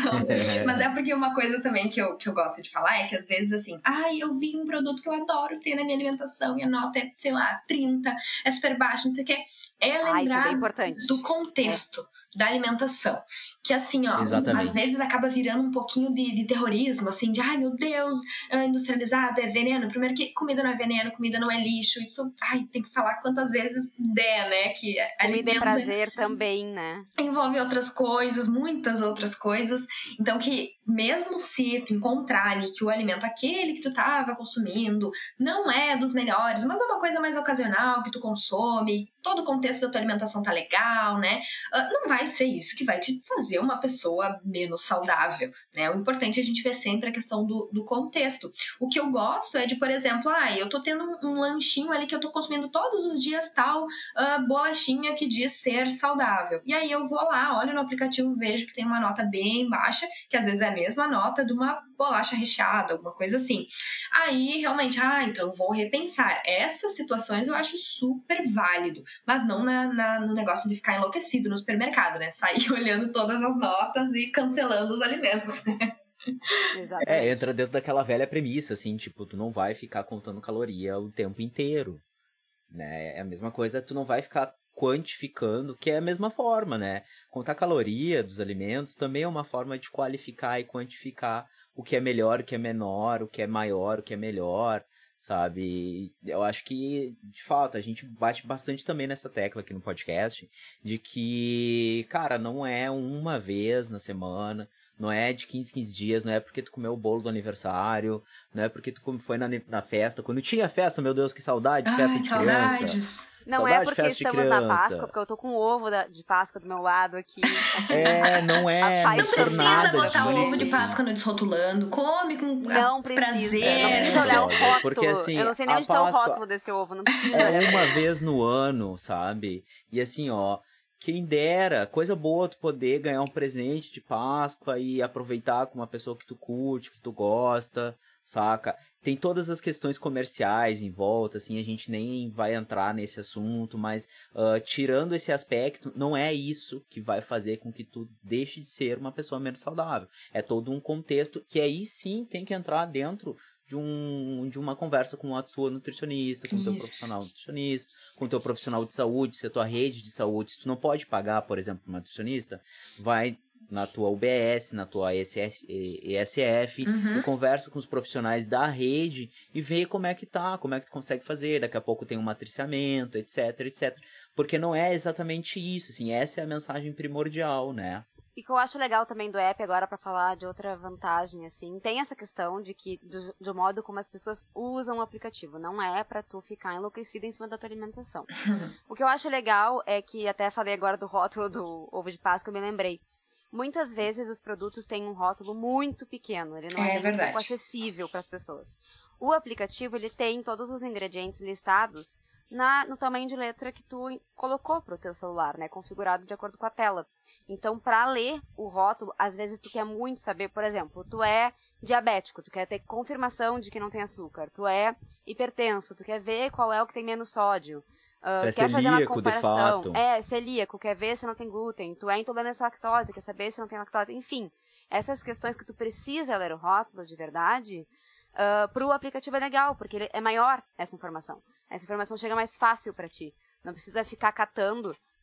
Eu lembro que na barrinha de cereal, tu tem que pegar aquela abinha dela e botar pra outro Uhum. lado pra conseguir enxergar as mínimas letras, né? Então isso é legal também do aplicativo. Eu sempre fico pensando nos meus avós, né? Como que meus avós Sim, conseguiriam ler isso? Não, então. Não teria é- como. E que fique claro que isso aqui, tudo. A gente tá falando já há um tempinho desse aplicativo, mas não, Não é é uma publi. publi, pessoal. Ah, é Não, é Bem publi. importante. É, o Nós da Nutrição não está sendo pago. nós- Se tivesse outro igual, eu não sei se tem outro igual, de- né? Desse É, mesmo, se tivesse outro igual, a gente objetivo. podia dar outras A gente dicas, né? falaria. É, Uhum. mano, que É, eu saiba é, não é. tem. Então, por enquanto, é isso aí, mas não é publi. Se É, tiver algum Exatamente. problema, a gente não se responsabiliza. é. e também, né, é claro que a gente fala do aplicativo porque ele foi, é, como a gente falou, é, é o único que a gente conhece que faça isso, mas outra coisa também legal é ter uma rede legal de, de profissionais confiáveis ali nas tuas redes sociais, né? Eu sempre digo que alguns, algumas coisas que a gente pode desconfiar né, de um profissional que não tá tão legal é essa coisa que a gente falou várias vezes, né? Que é endeusar um alimento ou vilanizar um alimento, né? Se a gente vê, às vezes, aquelas listas assim, ai, cinco alimentos que não sei o quê. Isso é. Super alimentos, né? Super alimentos. Nossa, alimentos, que ranço que eu tenho dessa palavra, gente, porque usam muito pra curcumina e eu, ah, eu sei que não é, sabe? Ainda mais a curcumina que ela realmente tem vários estudos que são bem uh, promissores, digamos assim. Ela tem um efeito anti-inflamatório super legal, mas assim, a nível de, de, de, pesquisa básica ainda. Então a gente ainda não consegue traduzir isso, né? Como eu falei. E aí, quando se utilizam ai, superfood, super alimento, ah, isso me, me, me irrita num grau, porque eu sei o quanto não é super, né? Inclusive porque é, é, apenas mais um alimento e assim como todos os alimentos eles têm características diferentes e, e, e alimentação é feita em contexto então não tem não teria nem como só pelas características isoladas dele a gente dizer alguma coisa mas a própria curcumina se a gente for ver os dois lados dela ela tem um, um efeito super interessante que parece ser anti-inflamatório, que parece ser antioxidante, mas também ela tem uma biodisponibilidade super baixa. Então é aquilo, tu ingere, quanto da curcumina mesmo vai chegar naquele lugar? Geralmente é muito pouco, né? Já se foram feitos estudos que em quatro horas a curcumina não tem mais nada, nada, nada no teu sangue dela. Então ela é metabolizada super rápido. Então, para um super alimento, não não, não tem como, né? Um alimento ele ter todas essas características tão uh, maravilhosas a ponto de ter, né, ser chamado de superalimento, e mesmo se tivesse, sem o contexto, meio que não, não serve de nada, né? Mas enfim, ranço da palavra superalimento. Ele estava falando de seguir as pessoas, né? A gente já convidou Isso. muitas pessoas para o podcast, a gente indica todas elas. então, quem não conhecia o podcast, quem está aqui pela primeira vez, dá uma olhada nos outros episódios. Muitos nutricionistas passaram por aqui. É, alguns têm redes sociais, outros não trabalham tanto com isso, mas é, que trazem muita informação e de, que são de outros setores, que trabalham em outras questões, né? Assino embaixo, todos os convidados maravilhosos. Mari, aproveitando que tu falou um pouco dessa substância que tu conhece bastante, tu quer dizer um pouquinho, quer contar um pouquinho como é que tá o experimento, como é que é a vida de um brevemente, assim, uh, como é que é a vida de um cientista Nutri. A gente já falou lá tá, no início, ótimo. mas a gente não falou, assim, porque as pessoas pensam, né? Aquilo que a gente comentou, o estereótipo da Nutri. Uhum. Perfeito. É assim, ó, a, a, minha pesquisa, né? Vou falar um pouco sobre a minha pesquisa, mas tem vários tipos diferentes. A minha pesquisa, o que, que a gente trabalha? Uh, eu trabalho com dois modelos que a gente chama, que são duas formas de pesquisar esse, esse composto. Um deles é direto na célula. Então, a gente basicamente extrai um, um, tecido, algum pedacinho do cérebro, e a gente utiliza lá animais, então a gente utiliza uh, ratos, que são uh, feitos, feitos, né, que, que uh, funcionam. São, são produzidos para isso, né? Então, para experimentação animal. Então, a gente utiliza então, uma, uma amostrinha ali do, do cérebro dele e, basicamente, a gente isola algumas células, alguns tipos de células. No meu caso, é o astrócito, que é uma célula, uma das células lá do sistema nervoso central. E a gente coloca em plaquinhas e aí, com isso, a gente tem aquela célula isolada. E aí, o que, que a gente faz? A gente, basicamente, joga a curcumina lá, perto daquelas células e vai analisar o que, que aquele composto vai ter de efeito naquelas células. Então, ai aumentou uma proteína que é conhecida por melhorar a questão antioxidante da célula. Ah, beleza. Então a gente consegue ver bem de pertinho o que, que acontece e qual a via que está envolvida. Com isso, a gente pode, digamos assim, passar para a próxima etapa, que é, tá, ok, diretamente na célula tem esse efeito, mas a gente não tem como pegar um composto e colocar direto na nossa célula.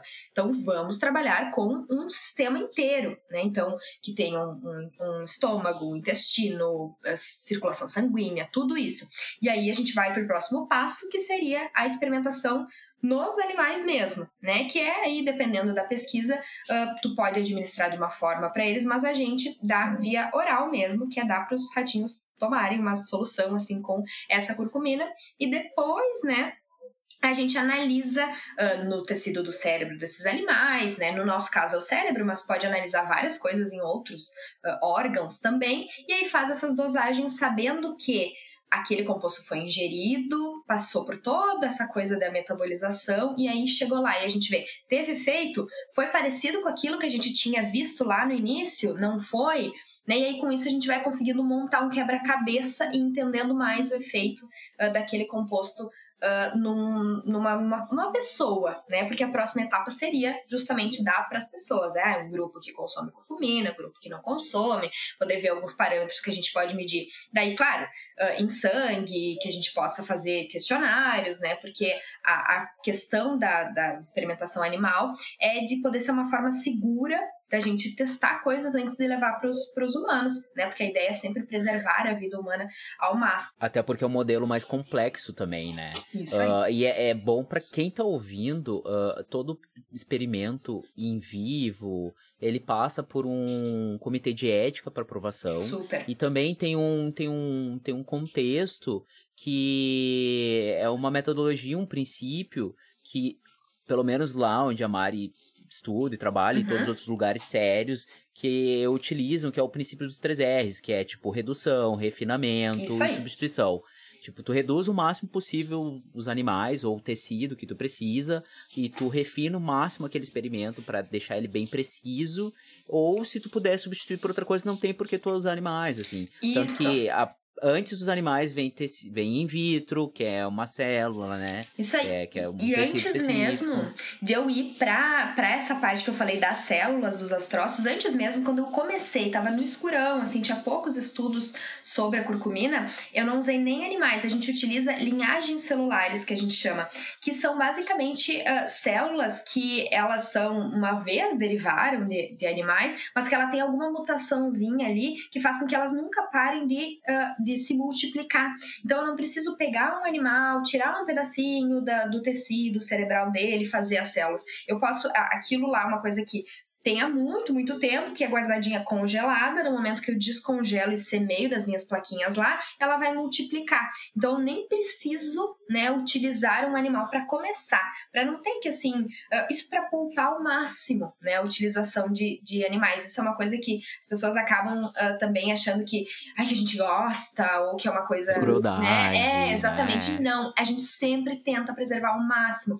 Tanto que por isso que a minha, meu primeiro contato com pesquisa eu nem utilizei nenhum tipo de animais, foram essas células para ver se vale a pena. Quando a gente viu que valia a pena, aí a gente foi indo para frente. E não só chegar fazendo qualquer coisa, né? Porque daí é, é irresponsável. A gente tem um comitê de ética uh, super bom que, que vai cuidar de todos os, os projetos, né? Antes mesmo de começar, a gente tem que submeter esse projeto. E aí vai ter um cálculo do, do N, né? Que são de quantos animais tu vai precisar. Tudo isso é avaliado com, com bastante. Uh, com bastante critérios, né? E, e tem que ser, uhum. né? É, é, e assim, ó, pode ter certeza, a gente não ia utilizar esses animais se pudesse utilizar um outro substituto, sabe? É. Sei lá, se tivesse um modelo, vamos pensar numa tecnologia muito avançada que consegue simular um organismo complexo uh, em computador quântico do Google, da Microsoft, qualquer coisa assim. A gente estaria utilizando se isso fosse acessível a todas as pessoas. Exato. Só que enquanto isso, não temos esse tipo de tecnologia. A gente tem o quê?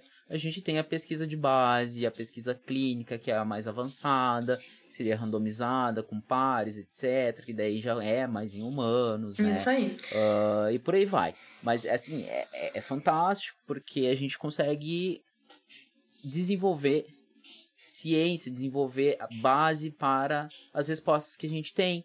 Por Isso exemplo, a gente consegue no futuro dizer se realmente é um super elemento ou não. É. Que a Mari já deu vários indícios para nós de que é uma substância importante para alguns aspectos.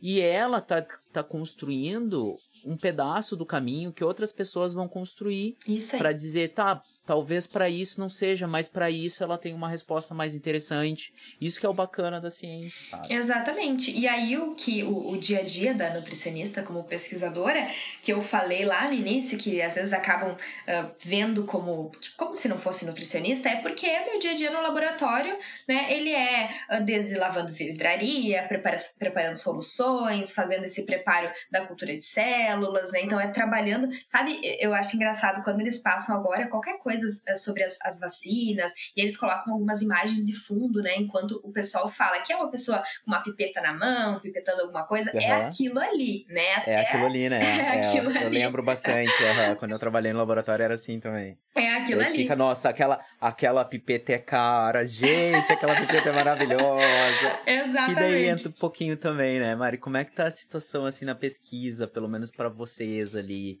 Uh, a gente sabe que a gente tá passando, passou por vários cortes. Da época que eu trabalhava, já tínhamos passado. Uhum. Depois eu observei que existiram vários outros também. Sim. Além da fuga de cérebros que a gente observou ali no início de 2020, né? E deve estar tá acontecendo ainda também, né? E como Demais. é que tá também na pandemia, né? Deve ter mudado muito a rotina de vocês. Ah, é verdade, é verdade, tá muito bem lembrado. A gente já tava vindo ruim, né? Mesmo antes da, da pandemia, a, o nosso o incentivo, e, e, a gente, sempre que fala em incentivo, às vezes as pessoas pensam uh, só em número de bolsas. Também, né? Também, número de bolsas foi afetado. O PPG da Bioquímica, ele é um, um PPG que acaba sendo um pouco privilegiado, porque ele tem uma, uma boa nota, nota, né? Então, uma, uma boa a, a nota da, da CAPES é 7, né, que é um programa de excelência, então acaba que ele sente menos do que outros programas sentiram, mas ainda assim se sentiu, né, um incentivo menor do número de bolsas, o que acaba fazendo com que menos alunos entrem.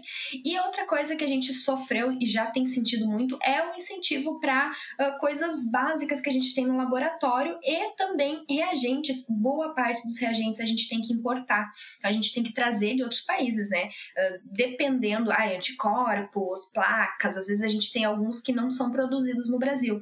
E aí, com isso, né, a gente tem uma, essa, uh, essa, uma taxação muito grande de, de impostos que a gente, o pesquisador, né, acaba arcando com isso, mais essa alteração do dólar. Então, tudo isso, a falta de incentivo, tanto na relação das bolsas, quanto a diminuição da verba que a gente tinha para usar com essas coisas, mais esse aumento dos preços, mais essa questão da importação, tudo isso foi se somando de um jeito que, assim, a, eu, a gente sempre brinca no laboratório que o brasileiro ele é expert em gambiarra. A gente já tinha é. que ser a gente teve que virar um, os ninjas das gambiarra. Porque acaba sendo assim, ai, uh, a gente tem um problema, às vezes, lá na bioquímica, que é da estrutura, né? Que a gente tem uma estrutura ali de, de elétrica que é um pouco primitiva, assim, né? Então a gente tem equipamentos que são super bons e às vezes a gente não pode ligar dois ao mesmo tempo porque pode queimar, enfim. Então são coisas desse tipo, é o dinheiro para manutenção. São às vezes quando a gente fala em ah, diminuir o incentivo para pesquisa, não é só a bolsa, ele é a manutenção dos equipamentos, é as com, são as compras, tudo isso. E aí todo esse contexto já estava ruim, já vinha piorando. Com a pandemia, as questões, bom, deram uma desandada boa, mas aí também não só por essa questão do incentivo, mas pela questão uh, física mesmo, né? Que eu estava no laboratório o tempo inteiro e não posso mais estar, porque a minha pesquisa, se eu for pensar em serviço essencial, ela não é, né? Então ah. acabou vários projetos meio que sendo cortados pela metade, ou uh, algumas pessoas tiveram que parar e depois provavelmente vão ter que voltar a trabalhar e vão estender mais o período. Então, ah, eu tenho quatro anos para fazer meu doutorado, mas eu fiquei um e meio parada. Como é que isso vai ser depois? Como é que eu vou acompanhar isso, né? Então, ai, gente, olha, é. É triste. a fala mais desanimadora da, do podcast foi agora. E assim terminamos o nosso podcast. Boa noite a todos. Nesse tom melancólico e lamurioso, nós encerramos assim. o Nós da Nutrição. A música do Chaves indo pra Acapulco. É, ai, ai. Uh, e assim, o que, o que choca tanto, Mari, é que assim, a gente está saindo de uma situação pior na pandemia por causa da ciência. Uhum. Exatamente. Exato. É ela não que tá é, fazendo, é, é, não, que seja possível isso acontecer. Né? Exatamente, né? a gente está enxergando uma luz no fim do túnel por causa da ciência. A gente, eu e a Thay, nós gravamos um episódio que o pessoal já deve ter escutado a essa altura do campeonato, que este está ao ar, uh, que fala sobre os dois únicos institutos que nós temos que produzem a vacina. Isso. A gente teve uma precarização da estrutura pública uh, para a vacina de anos. Uhum que resultou na situação que a gente não tinha uma estrutura mínima para produzir tanto uh, os insumos quanto a vacina em si. Exato. Sabe? E ali no laboratório a gente tem alguns, alguns pós-docs, né, que acabaram uh, desviando do seu trabalho para trabalhar na testagem, né, para trabalhar uh, principalmente em, em, testagem. E aí acabaram também largando seus projetos para trabalhar com, com isso. E o lugar que isso é feito é o ICBS, né, que é o Instituto de Ciências Básicas da Saúde ali da, da URGS, que eu acredito que tá tudo andando bem na medida do possível, mas que todo mundo que estudou na URGS sabe que é um prédio com uma estrutura muito precária. Né? Então é, É um lugar que antigo, sim né? está sendo feito muito teste, né? A prefeitura acho que envia teste para lá para ser feito. Está sendo feito um trabalho tão importante e não tem o reconhecimento. E outra coisa que é importante eu falar é que além da nutricionista não ser vista muito como pesquisadora, né, ou pesquisadora não ser vista como nutricionista também, pesquisador é visto como estudante, né? Ele não é visto como um Exato, trabalho nossa, nem fala disso, chega a dar uma tristeza. É muito triste, porque é, é assim, não é um pesquisador.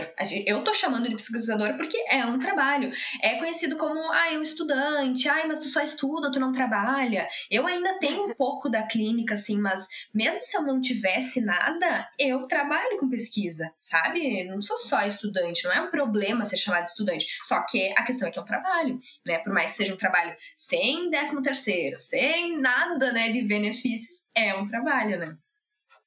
Exatamente. Sempre bom lembrar. Só tristeza, gente. Só esse final foi a derradeira. Ai, mas estamos aí, a gente continua produzindo conteúdo para nutrição, a gente Isso. continua incentivando que as pessoas se cuidem da melhor maneira que elas puderem em meio à pandemia, assim, valorizem a, a cultura alimentar de vocês, ah, valorizem as pessoas que estão ao seu lado, se cuidem, fiquem em casa o máximo possível. A gente está enxergando a luz no fim do túnel, como É. eu falei. Ah, comprem máscara PFF2, esta Uhum. será a minha indicação. Boa. Estou Indicação, oficialmente máscara. dando a minha indicação e Perfeito. não entramos na parte da indicação. En- tá? Entramos agora, acabamos de começar. Entramos agora, acabamos de entrar na parte da indicação, Oh. então entramos na parte da indicação. Gostei, gostei. A parte casca de nós, que são as nossas indicações. Pablo Oba. começando Tá aí. com a máscara. Começarei. Não, eu vou fazer então de cabo a rabo agora. Vai lá. Ah, assim, existe um site, pessoal, que vocês podem acessar que é pff2paratodos.com. Procurem no Google, é excelente. Ele, o pessoal tá fazendo um trabalho de tabelar os preços, consegue comprar online em vários locais. Eles estão colocando as informações fundamentais para tu entender por que, que essas máscaras elas são tão importantes e qual que é a diferença de uma máscara de tecido para essa máscara. Por que, que é melhor eu usar essa? Por que, que eu não posso utilizar X vezes? Ah, essa eu consigo usar mais de uma semana. Em que condições eu consigo? Então, assim, é o mínimo que a gente tá encontrando hoje para conseguir se expor ah, em meio a tantas cepas diferentes, em meio a tanta muvuca, já que as coisas não estão fechadas. Então tem que trabalhar? Tem que trabalhar. Então te protege. É uma forma super eficaz de se proteger, porque assim, ó, ah, melhor se proteger do que ter um problema mais grave ou causar um problema mais grave também. Eu penso dessa forma. Então, a gente aqui em casa tá com estoque de PFF2. Aqui Tá também. assim, ó, coisa mais linda. Aquelas coisas de pendurar nas paredes. Ai, eu não conhecia Tá esse bacana. site. Ótimo. Olha, olha, é bem bacana. É, bem eu bacana. só uso essa aí também faz um bom tempo aqui em casa, mas a gente não comprou nem por esse site. Foi bom saber, porque às vezes a gente não encontrava mesmo. Uhum. É triste, sabe por quê? Porque eles tabelam, eles fazem assim, tipo, cotação, sabe? E aí tu encontra, perfeito. ah, lá no fulaninho, o site do, do Beltrano voltou a máscara X, ah, então tá três pilas, sabe? E é muito E boa até essa a máscara questão- mesmo, né? Às vezes a questão da máscara, porque ela tem que ser aprovada pela Anvisa, né? Então, às vezes tu encontra na internet e fica na dúvida, ai, será que essa aí é clandestina? Isso. Pode ou não pode? Então, muito bom mesmo. Não conhecia o site. Fica aí a indicação. Fica a dica. Mais alguma, Pablo? Ah, Indicação pra hoje? olha, pode, pode ser. Uma, uma diquinha cultural aqui. Quem tá? cultural? Adoro, adoro. Ah, eu, eu não vou recomendar o Direct Cutter do, do, do, do Zeca Nossa, Snyder, tá? quatro Não recomendo horas. que assistam. Quatro Eu perdi duas horas da minha vida. Que duas? Então não fica São recomendação, porque eu parei. filme. Ah, bom. Eu parei, tá? Eu tenho mais coisa pra fazer, que é dormir no mínimo. Pra quem tá por fora, a gente tá falando do filme Zack Snyder, ah, Liga da Justiça. Liga da Justiça, Tá. É. versão uncut. Exato, versão Hum. do diretor, que ele fez uma outra, que é o, filme foi muito modificado, muito cortado, ele resolveu fazer a versão dele e a versão tem quatro horas. Meu Deus. É, É, gente, eu encarei o irlandês com toda a alegria do mundo. Eu É um encarei puta filme. irlandês. Agora, esse daí nem vem que não tem. Mas assim, Enfim, ó, eu fico dor de cabeça de assistir esse filme, de- de- depois de quatro horas sentada na mesma posição assistindo. Mas eu tenho a dizer que o meu pai, senhor meu pai, me mandou uma foto dele assistindo pela segunda vez o filme em dois dias. Meu Opa! Deus. Então ele realmente gostou mesmo, hein? muito. Então, né, assim, gosto é gosto. Bom, para alguém serviu. Então, assim, ó, uh, fica a ressalva, não é não recomendo, fica ressalva. Por sua conta e risco, assista, né? Se hidrate, vá ao banheiro, pega uma fruta, faça alonga, uma pipoca. alonga o pescoço, importante. Né? Enfim, depois corre uma maratona, faz alguma coisa. Uh, e o que eu vou indicar, na verdade, é um seriado coreano que se chama Something in the Rain. Eu assisti os dois primeiros episódios com a Patrícia. E é um seriado bem gostosinho, sabe? É um dorama. para quem não sabe, dorama são dramas românticos, uh, coreanos, especificamente. Uh, ele conta, assim, a história. Isso é o sinopse, então não é spoiler nenhum. De uma uhum. mulher mais velha que começa a desenvolver um relacionamento com um garoto mais novo. Na trama, eles perpassam várias questões de machismo e questões estruturais de machismo da Coreia especificamente, que a gente às vezes observa muito brandamente aqui, às vezes um pouco mais, mas é bem interessante e é bem gostosinho. Perfeito. Adorei.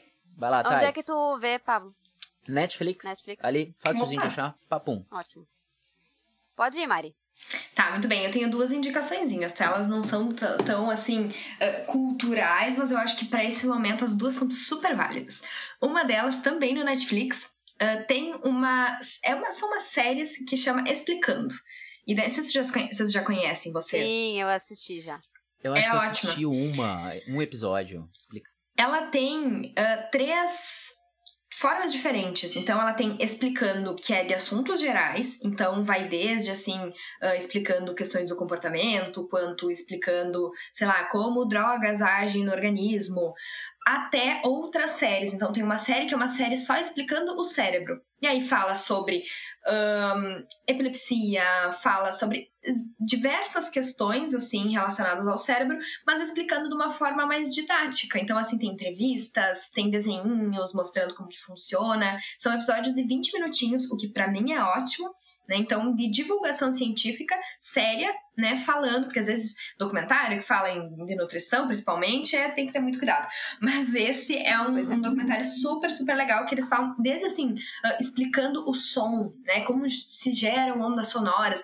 E às vezes até assuntos que a gente acha que são muito complexos para a gente entender, eles fazem de uma forma tão didática que dá para entender. Então tem esse de gerais, tem esse do cérebro e tem explicando o coronavírus também.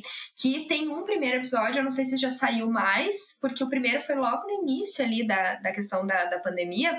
Então esses três, eu acho, é, é essas três, eu não sei se são, acho que são. É, são, estão temporadas, talvez. É, eu acho que sim, porque se, eh, se tu uh, pesquisa ali explicando, ele aparece como três títulos diferentes. É, Mas, ele não é temporadas, forma... porque ele tá separado no Netflix. Então, ele realmente são como se fossem séries diferentes, porque tem categorias de, de temática mesmo, né? Isso aí. A gente pode chamar de spin-off. É, eu exato, acho. é uma spin-off. Uhum. Né? Isso aí. Tipo spin-off, assim. Isso aí.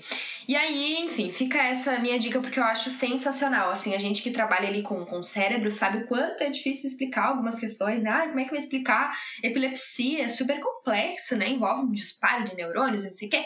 Eles fazem de um jeito que fica muito uh, legal de assistir e que nos faz ter gosto pela ciência, porque como eu falei antes, é tão tanta eh, tristeza ali, tanta coisa ruim que acaba acontecendo, que é legal tu ver assim o cientista, o que, que ele faz, como ele descobriu, quem descobriu, como que foi. Então eu acho sensacional. Então essa é a minha primeira indicação. Tu diria que é revigorante? Eu acho, eu acho. Eu me sinto importante, sabe? Eu, quando eles falam do cientista como de uma forma que ele se sente valorizado. E eu acho isso muito bom, sabe? A, a deveria ser, né? Que deveria ser. A, a forma que eles conduzem essa divulgação científica, eu acho muito legal, muito honesta e, e acho que eu, eu me, me, sinto bem como cientista e me sentiria bem, acho que como a mera telespectadora, assim, de entender aquelas coisas que a gente acha às vezes, ah, nunca vou entender isso. Vai sim. E a minha outra dica, na verdade, assim, não teria como não falar, assim, um pouquinho sobre algumas uh, questões relacionadas à, à pandemia. É um Instagram de um casal de infectologistas, não sei se vocês conhecem o casal Infecto. Não, não.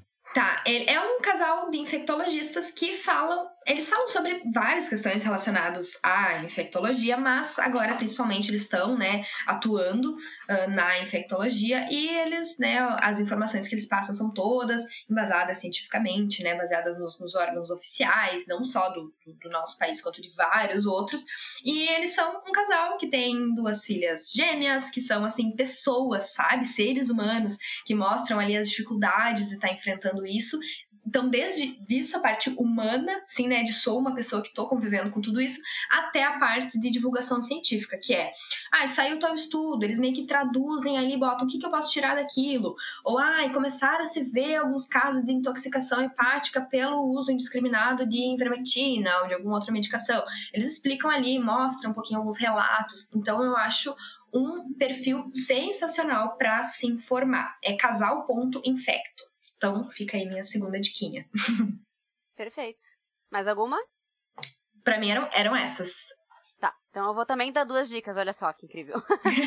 eu vou eu vou indicar um livro que eu ainda estou lendo, tá? Mas eu não preciso terminar ele para indicar, porque eu sei que ele é maravilhoso já. Uh, o livro chama. Na verdade, eu indico esse autor. O livro que eu tenho, por enquanto, é o A Vida Não É Útil, do Ailton Krenak. Acho que é assim que se fala. Uh, ele tem vários livros lançados, eu tenho esse por enquanto. Eles são todos da Companhia das Letras, pelo que eu sei. E esse que eu tô lendo, eu vou ler o resuminho dele, que é bem pequenininho, para vocês entenderem um assunto. Então, abre aspas. Em reflexões provocadas pela pandemia de Covid-19, o pensador e líder indígena volta a apontar as tendências destrutivas da chamada civilização, consumismo desenfreado, devastação ambiental e uma visão estreita e excludente do que é a humanidade. Então são, são reflexões e divagações desse, desse autor, pensador e indígena que são muito importantes para o que a gente está vivendo agora e para a devastação ambiental como um todo. Então ele é muito bom, eu indico esse livro. Demais, já Ele é bem curtinho, ele é muito curtinho, então todos os deles são. É muito rápido, ele é muito fácil e tal para carregar também. É muito bom. Eu já ouvi falar dele, ele é bem bacana mesmo. É, eu nunca. Eu já tinha ouvido falar dele em alguns momentos, mas eu nunca tinha conseguido. Eu nunca tinha parado, na verdade, pra. Vou comprar esse livro. E aí. Uhum. Uh, ganhei de Páscoa, na verdade. e aí comecei já a ler e tô, tô engatada nele. Adorei. E aí, outra coisa que eu vou indicar, que é relacionado com o livro, é uma dica cultural, não tem nada a ver com nutrição, na verdade. Mas eu me lembrei de indicar porque não sei se é tão conhecido. Faz um tempo que eu tenho ouvido mais dos influenciadores digitais, como eu falei que eu sigo, uh, indicando o Goodreads, que é uma rede social de livros. Uh, é uma rede social bem legal, realmente. Não é tanto focada em rede social, mas é para tu conseguir montar a tua biblioteca digital, o que que tu leu esse ano. No final do ano ele dá um resuminho do teu ano, é bem legal, assim. Mas ele é uma rede em inglês. Então tem muita gente usando essa rede e, e, ele, ele funciona, mas ele é todo em inglês, então para muitas pessoas não é acessível. Uhum. E os livros também estão lá em inglês, muitas vezes, o título. Então, por exemplo, livros mais é, regionais a gente não encontra tanto, sabe? Além dos best-sellers, uhum. assim. E aí tem que colocar lá, enfim, ela é boa. Mas, para quem é brasileiro, eu indico usar o Scooby, que é uma rede social de livros brasileira. Então, Scooby é de books ao contrário, tá? Eu vou colocar o link lá no, uhum no nosso site, mas é SKOOB, Scooby, que é uma rede, então, para leitores do Brasil, organizada para tu ter a tua estante virtual, para todo mundo conseguir ver o que que tu leu, o que que tu quer ler, o que que tu quer ganhar de presente, uma boa dica para quem gosta de dar presente, livro de presente, que é o meu caso. Hum, adorei. Tu ter o Scooby, Scooby dos outros, né, porque tu consegue ver o que que a pessoa não tem ainda e o que ela deseja. E ali tu consegue atualizar, ah, eu li esse livro, outra pessoa comenta sobre isso, é uma rede social mesmo. E é brasileiro, então tem a maioria dos livros daqui do Brasil. Tem os livros também em inglês e em espanhol e outras línguas. E tu pode incluir um livro, né, quando ele não estiver lá. Mas é mais intuitivo para quem fala português, né, e, e tem dificuldade com outras línguas. Então ele é muito legal, eu, eu indico, eu, eu sempre uso, tá sempre atualizada a minha rede lá, meu perfil, eu tenho há muitos anos. E é legal porque ele mantém esse histórico, então eu vejo tudo que eu li em 2017, 2016, 2015. Fica um histórico bem bacana. Ótimo, ótimo. Olha, legal. Gurias, ótimas indicações. Gente, para quem não nos segue ainda, vocês podem nos encontrar em todas as redes sociais por arroba nós da nutrição, nós com Z, ou vocês também podem mandar um e-mail maroto para contato arroba nósdanutrição.com.br. Mari, fica o nosso agradecimento por ter vindo à nossa casa, Nós da Nutrição, conversar um pouquinho. Mari, fala das tuas redes também. Ah, é verdade. Divulgue-se, por favor. Divulgue-se. Sim, vou, vou, me divulgar. Mas, gente, muito obrigada mesmo. Adorei. A, a, conversa fluiu tão bem, passou tão rápido, né? Que é, nem vi que já fazia esse tempo que é, a gente tava conversando. mas, aqui. Uh -huh, Não parece, mas né? muito obrigada. Amém. Uh, minhas redes, então, ai que chique. Mas, principalmente, é, na verdade, o, o, Instagram, né? Pelo Instagram, tu me encontra de, de, de várias formas. Arroba Marina Sead. Sead S-E-A-D-Y. Lembrando que todos os é links isso. que a gente falou, as indicações, o Insta da Mari, tudo vai estar lá no nosso site. E, claro, o Insta da Mari também Isso. vai estar no nosso Insta. Então, entrem lá que vocês encontram já a Mari marcada na publicação desse episódio. Muito obrigada, Então é Mari. aí, Muito obrigada a pessoal. todo mundo que ficou até tá, aqui. gente. E até mais. Tchau, tchau pra todo mundo. Tchau, Tchau, galera. Tchau.